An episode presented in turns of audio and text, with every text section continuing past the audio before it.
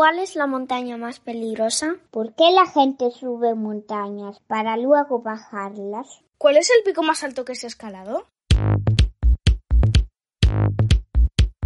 Cometa Colin, el podcast para niños curiosos. Con Almudena de Cabo y María Prieto. ¡Despegamos!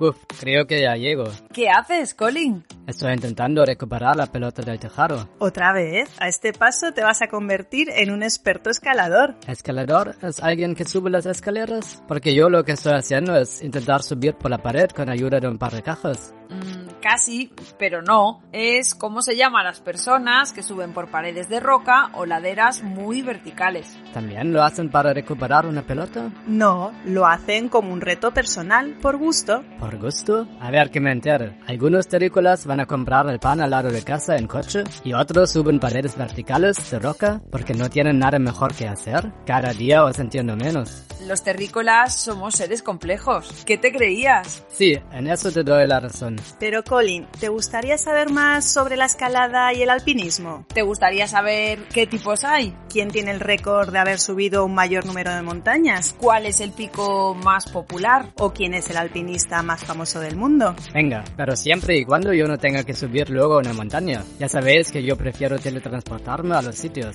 ¿Y por qué no lo haces a donde está la pelota? Ya me gustaría, pero no puedo hacerlo a un sitio tan poco estable y sin casi espacio. En vez de Colin el extraterrestre, sería Colin el estrellado.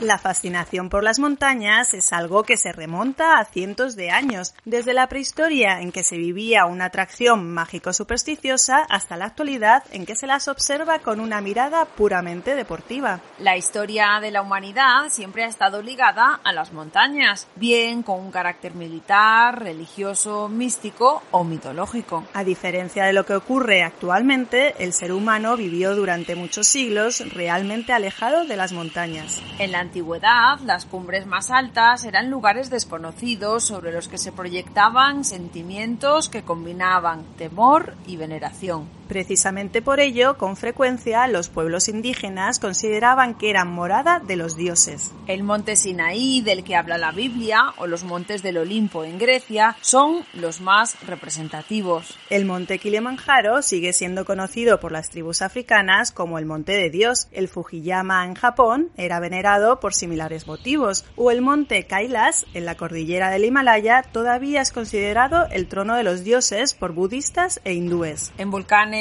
andinos a casi 6.000 metros se han encontrado restos de altares, ofrendas y sacrificios. Los maoríes, por su parte, en Nueva Zelanda, hicieron sagrados algunos de sus volcanes. Uy, los volcanes. Ya me acuerdo de esa historia que me contasteis hace un tiempo. Lanzaban gente al interior del volcán en honor a los dioses. ¡Qué miedo! Para ver el primer ascenso documentado a una montaña sin otro fin que subirla, hemos de remontarnos al año 1492, cuando un grupo de soldados ascendió el monte Aiguille al sur de Francia bajo las órdenes del rey Carlos VIII de Francia. Aunque solamente mide 2.000 metros, se consideraba inaccesible y supuso un desafío y una verdadera conquista para la época. No se volvió a subir hasta más de tres siglos después. Pero no hay que olvidar una de las citas históricas del montañismo de alto nivel menos conocidas, que se remonta al año 1520. Ese año, las tropas dirigidas por el español Hernán Cortés llegaron al cráter del Popocatépetl, en México, de 5.452 metros de altitud. Su finalidad era la de recoger azufre para la fabricación de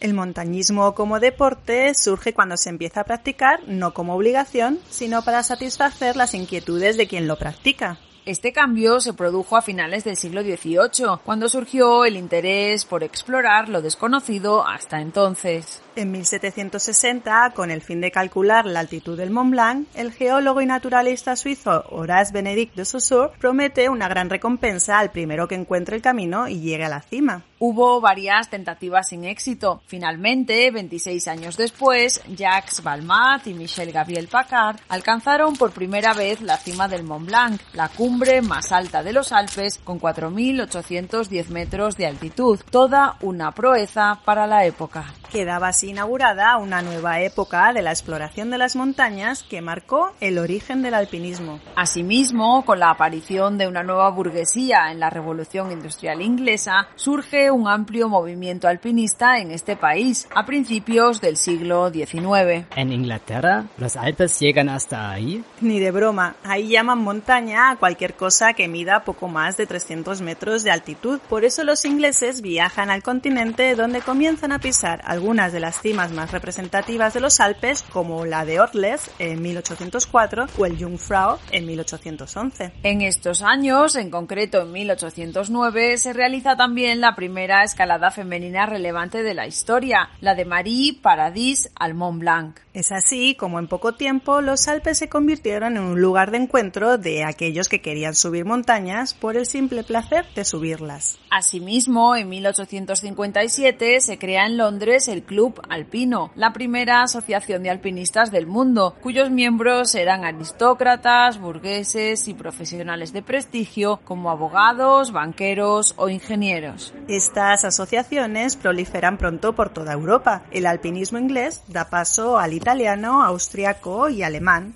Desde el primer ascenso al Mont Blanc hasta el 14 de julio de 1865, cuando Edward Wimper subió por primera vez a la cumbre del Cervino, a 4.478 metros de altitud, se ascendieron las principales cumbres de los Alpes. A estos años se los conoce como la época dorada del alpinismo. Con el tiempo, el alpinismo se fue abriendo al mundo. Destacan nombres como el del economista británico Albert Mamery, que escaló el Cervino por seis rutas diferentes y fue además el primero en intentar ascender una montaña de 8.000 metros de altitud, el Nanga Parbat, en la cordillera del Himalaya. Mamery es considerado el padre del alpinismo moderno y muchos recuerdan en momentos extremos la célebre cita del británico. Cuando todo indica que por un lugar no se puede pasar, es necesario pasar. Se trata precisamente de eso. El afán explorador se extiende así también al Himalaya, donde el Servicio Geográfico de la India emprende una serie de trabajos de medición de todas las cumbres importantes de esta cordillera. También se llevan a cabo otras actividades de investigación en las que se descubren numerosos datos sobre los pueblos, habitantes, ríos y misterios de la zona hasta entonces desconocidos. La pasión por subir a los picos más altos del mundo llega también a América, donde en 1897 se corona el pico más alto del continente americano, el Aconcagua, en Argentina. Esta montaña forma parte de la cordillera de los Andes y cuenta con una altura de 6.959 metros. El encargado de subir el Aconcagua fue el estadounidense Edward Arthur Fitzgerald, junto con varios miembros de su expedición. A partir de ese momento, la atención se centró en lograr ser el primero en subir el Monte Everest, la montaña más alta de la superficie de la Tierra, con una altitud de 8.848 metros sobre el nivel del mar. Se convirtió en una lucha de poder entre las principales potencias mundiales.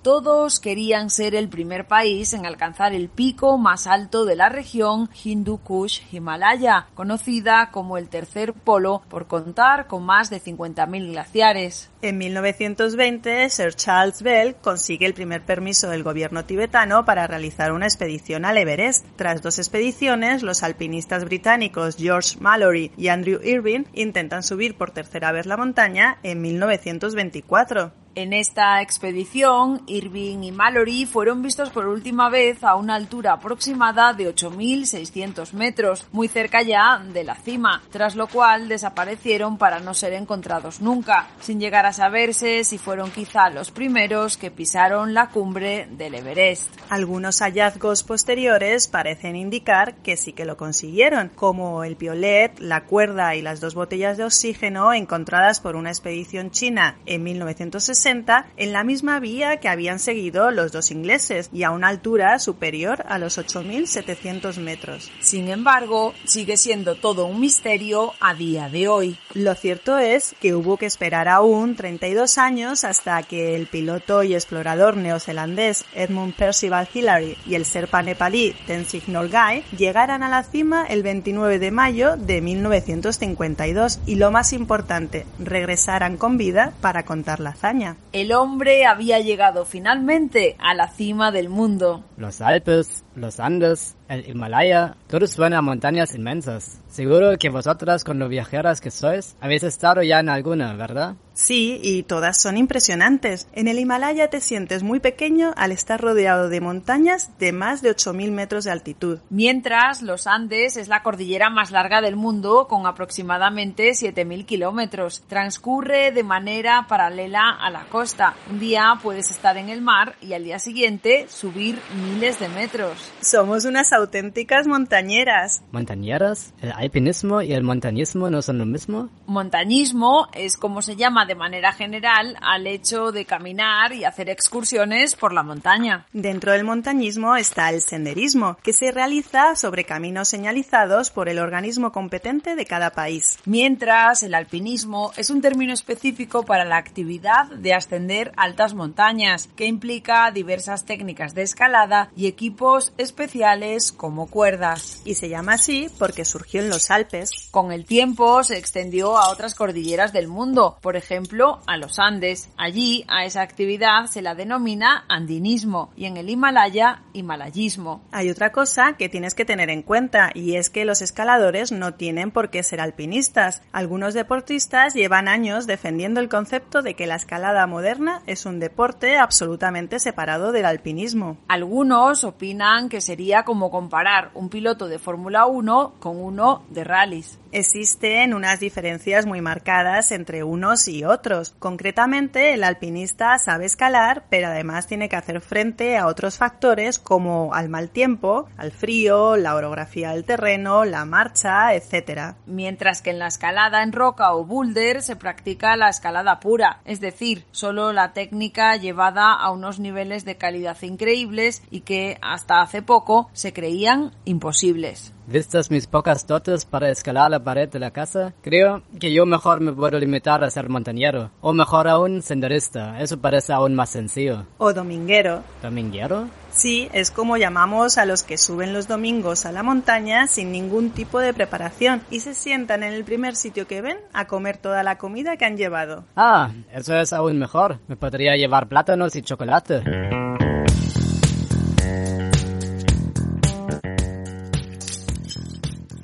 Es que esto es mucho más que un deporte. El alpinismo está lleno de grandes historias de exploración, de supervivencia, de aventura. No sé, para mí es un reflejo de lo mejor de la fuerza y de la curiosidad del ser humano. Alejandro Pose es un gran aficionado a la montaña. En vídeos que publica en internet recopila historias que ocurrieron a miles de metros de altura. Retos, tragedias, aventuras y sobre todo ambición porque el deseo que más se repite desde mediados del siglo pasado es el de coronar los 14 8000, las 14 montañas de más de 8000 metros de altura que hay en el mundo y además hacerlo sin llevar botellas de oxígeno. Está claro que coronar los 14 8000 entre el año 50, en 1950 y 1964, que se consiguieron estas cumbres era un reto mayúsculo, un reto de mucha envergadura. Quien habla es Eneco Pou. Junto a su hermano Iker, es uno de los mejores deportistas de montaña del mundo y por lo tanto conoce bien de cerca los peligros de la Napurna, uno de los picos más peligrosos que existen. Sí, el, la Annapurna se considera la montaña más peligrosa del mundo porque eh, tiene un montón de, peligros eh, objetivos, ¿no? Está, todo el hielo está fragmentado, se caen trozos de hielo, es una montaña muy alta, es una de las 14 montañas más altas de, la Tierra, hace muchísimo frío, eh, bueno, con la altura son 8.091 metros, ¿no? Entonces yo viví una situación muy límite porque tuve, me puse muy enfermo de, la cabeza, te deja de llegar oxígeno a la cabeza y estuve a punto de perder la vida. Al final, con la ayuda de, mis compañeros, eh, porque los, montañistas nos ayudamos mucho entre nosotros, pues eh, conseguí bajar de, de, aquella, de aquella montaña tan, tan difícil. El K2, también en la cordillera del Himalaya, es conocida como la montaña de la muerte, pero Alejandro prefiere llamarla de otra forma. Me gusta más el nombre que le dio Messner, uno de los mejores alpinistas. Al K2 le llamó la montaña de las montañas. Yo creo que le hace más justicia, ya que seguramente es la más impresionante y salvaje de todos los ocho miles. Pero sí es cierto que es una montaña muy peligrosa, con riesgos de avalanchas, zonas muy verticales por las que necesitas escalar y además al ser la segunda montaña más alta del mundo hay muy poco oxígeno ahí arriba. Solo gente muy preparada debería de intentar escalarla. Franceses, ingleses, austríacos, alemanes e italianos se reparten las grandes cimas del Himalaya, conquistando entre 1950 y 1964 los 14 8000. Jamás lo habrían conseguido sin la ayuda de los llamados Sherpas. Los Sherpa viven en una parte de la cordillera del Himalaya que pertenece a Nepal, y en este país es donde más montañas de 8.000 metros hay. Ocho de los 14 8.000 están aquí. Desde que los occidentales, sobre todo los británicos, comenzaron a ir a la cordillera del Himalaya a comienzos del siglo XX, han contado con la ayuda de los Sherpas. Son personas muy fuertes y muy bien adaptadas a la altitud porque los pueblos en los que viven están a varios miles de metros de altura y sus cuerpos están mejor adaptados a la falta de oxígeno que la mayoría de nosotros. Al principio eran simples porteadores que simplemente se encargaban de subir todo el equipo para montar los campamentos en la montaña. Pero en las últimas décadas han ido cambiando y ahora muchos de ellos son guías de montaña y dirigen ellos mismos las expediciones. El riesgo no desanima a los amantes de la aventura.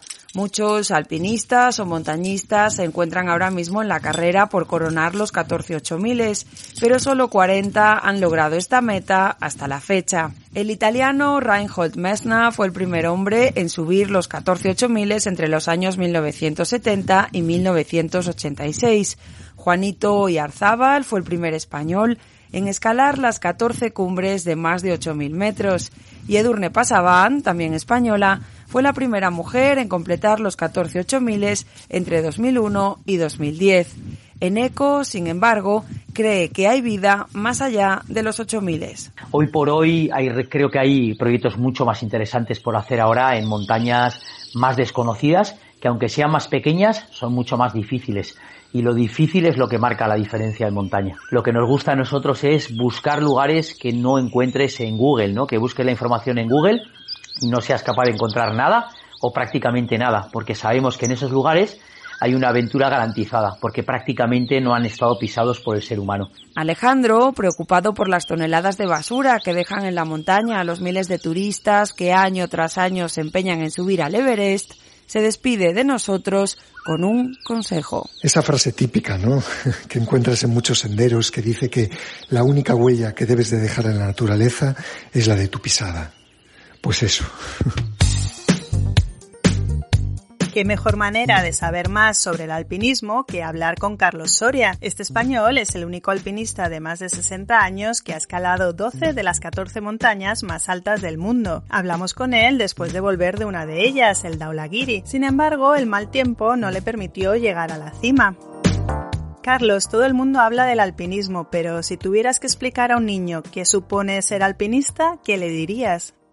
La montaña es un deporte en el que se pueden hacer actividades muy distintas. Se puede pasear por senderos tranquilamente, sin problemas, subir pequeñas montañas, que en España tenemos muchísimas, y salir simplemente pues a dar un paseo, pero también se puede uno complicar la vida. Para ser un alpinista, lo que se llama alpinista hoy día, pues hay que dominar todas las técnicas de la montaña, la escalada libre, la escalada artificial, la escalada en roca, la escalada en hielo, incluso también el esquí y eso practicarlo en montañas difíciles y complicadas. Después de cumplir los 60 años te faltaban 10 de las 14 montañas más altas del mundo y te marcaste el reto de subir los 14 8000.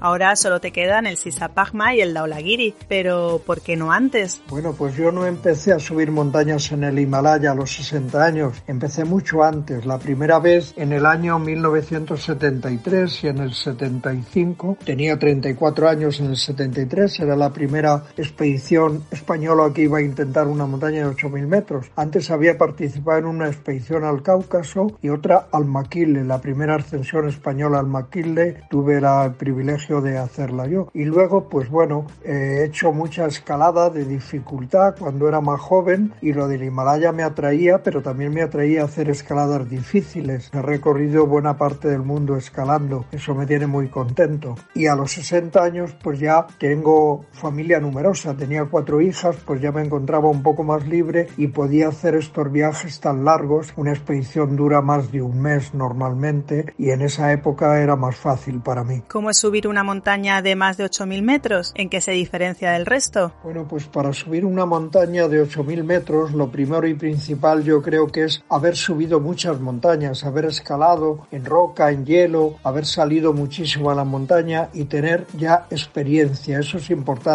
aunque ahora hay gente que lo hace muy rápidamente. Allí, pues una montaña de 8.000 metros, lo normal es que te dure más de un mes, 40, 45 días. La vida es fantástica en el campo base. Hay un cocinero fantástico hoy día y se come muy bien. Y en los campos de altura, pues bueno, es distinto. Lo más importante es siempre beber sopas y comprar y comer algunos alimentos pues energéticos porque es necesario. Allí es complicado vivir en una tienda de compañía, sobre todo en altura. Lo de las necesidades sí. Para hacer pis, yo con la próstata lo paso muy mal, con la próstata y con la prótesis de rodilla, porque normalmente lo hacemos de rodillas encima de la colchoneta en un bote de plástico con tapa que se cierra y al día siguiente se tira. Pero no lo puedo ponerme de rodillas por la prótesis y entonces lo tengo que hacer tumbado y es muy complicado. Después de tantas expediciones y de haber subido con 77 años en la Napurna, considerada la montaña más peligrosa del mundo, ¿cuál fue la montaña que te costó más subir? ¿Has pasado miedo en algún momento? ¿Y cuál fue la que más disfrutaste? A lo largo de mi vida he subido montañas muy complicadas como el Anapurna, no cabe duda, una montaña peligrosa sobre todo por sus avalanchas. Y sí, alguna vez, sobre todo en el Anapurna, que me pilló alguna avalancha, no muy importante, pero me pilló, se pasa un poquito de miedo, pero normalmente no he pasado miedo. Y la montaña más difícil que he hecho posiblemente haya sido el K2 a los 65 años y también de la que siento más orgullo como alpinista es el Makalu, una montaña que hice a los 69 años y la hice sin oxígeno y tiene 8.465 metros, solo con un Serpa y en muy buenas condiciones, muy rápidamente y muy bien.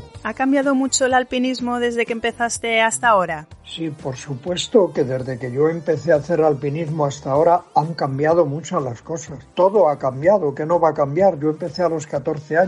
En plena posguerra nuestra mentalidad era distinta, éramos un país que, bueno, pues que tenía muy poca, eh, había muy poco alpinismo, no era como los países alpinos, Francia, Italia, Alemania. Y por ejemplo, las botas que llevamos al Maquile el año 71, al Himalaya, que era el Manaslu el 73 y el 75, pues pesaban un kilo más que las que llevamos ahora cada una. Ha cambiado mucho el material muchísimo, pero sobre todo nuestro conocimiento y nuestra mentalidad. ¿Cuál es la anécdota de tus expediciones que más le gusta oír a tus nietos? Bueno, pues la anécdota que les gusta más a mis nietos y a mí mismo también que me ha ocurrido en la montaña fue el año 2015 en el Anapurna, el año antes de subir a la cumbre. Allí nos pilló el terrible terremoto que asoló Nepal. A nosotros en el campo base que estábamos no nos pasó nada ni pasó nada a nadie. Hubo problemas en el Everest, pero a nosotros no nos ocurrió nada. Y bueno, aquel fue un momento tremendo. Y entonces nos dedicamos con 8.000 euros entre todos nosotros y algo que nos ayudaron algún amigo, repartimos en Nepal 14.000 kilos de arroz. Y a partir de ese momento también creamos una pequeña asociación que se llama Ayuda Directa al Himalaya, que nos hemos dedicado a reconstruir escuelas en sitios donde no pasa el turismo. Y eso a mí me hace muy feliz el haberlo hecho y el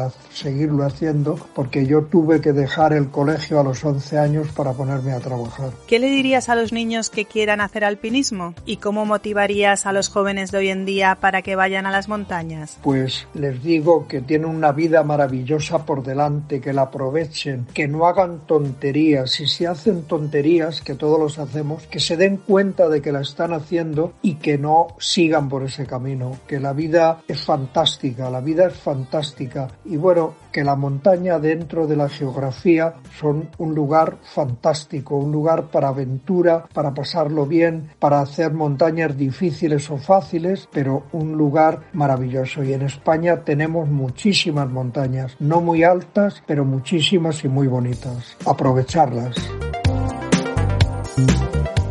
Me fascina que los terrícolas seáis capaces de llegar a esas alturas sin miedo a entrar en la zona de muerte. ¿Qué es eso? Así se llama la zona que supera los 7500 metros de altura. A esa altura, vuestro cuerpo deja de hacer cosas como aclimatarse, respirar, digerir alimentos, entre otras cosas. Y en algunas montañas, esto puede suceder a menor altura. Por ejemplo, en los Andes estos síntomas pueden presentarse ya a partir de los 6.000 metros de altitud. A mí una vez me dio el mal de altura, aunque a menos altitud. Se siente como si te faltara el oxígeno, como si te costara respirar. Te duele la cabeza, puedes marearte y cada pequeño paso te cuesta como si estuvieras corriendo una maratón. Sí, eso se llama el mal de altura. Puede ocurrir a partir de los 2.500 metros de altitud. Los habitantes de los Andes suelen masticar hojas de coca para aguantarlo mejor. Aunque tengo que decir que algunos terrícolas estáis mejor preparados que otros. Eso es el caso de los habitantes del Tíbet. Con una altitud media de 4.900 metros, esta región es la más alta del planeta. Los tibetanos llevan viviendo allí cientos de años, sin ser conscientes de que su rutina en las alturas es toda una proeza evolutiva.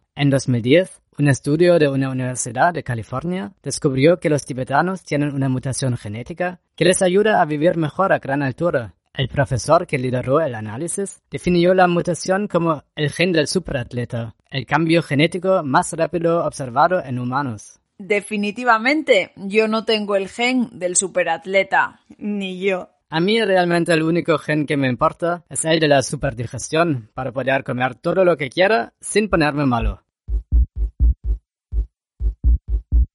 Cometa Calling, el podcast para niños curiosos. Con Almudena de Cabo y María Prieto. Esto ha sido todo por hoy. Aterrizamos. No te pierdas nuestro próximo episodio disponible en iBox, en Apple Podcast, en Google Podcast, en Spotify, en Podimo, en Alexa y en nuestra página web cometacalling.com.